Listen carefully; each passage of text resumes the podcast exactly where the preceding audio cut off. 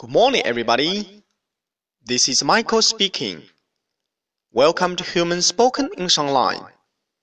各位早安，我是 Michael 老师，欢迎来到乐成红线上口语团 A 组，Day three hundred and fifty-seven. Here we go. 今天让我们学习一句实用短句。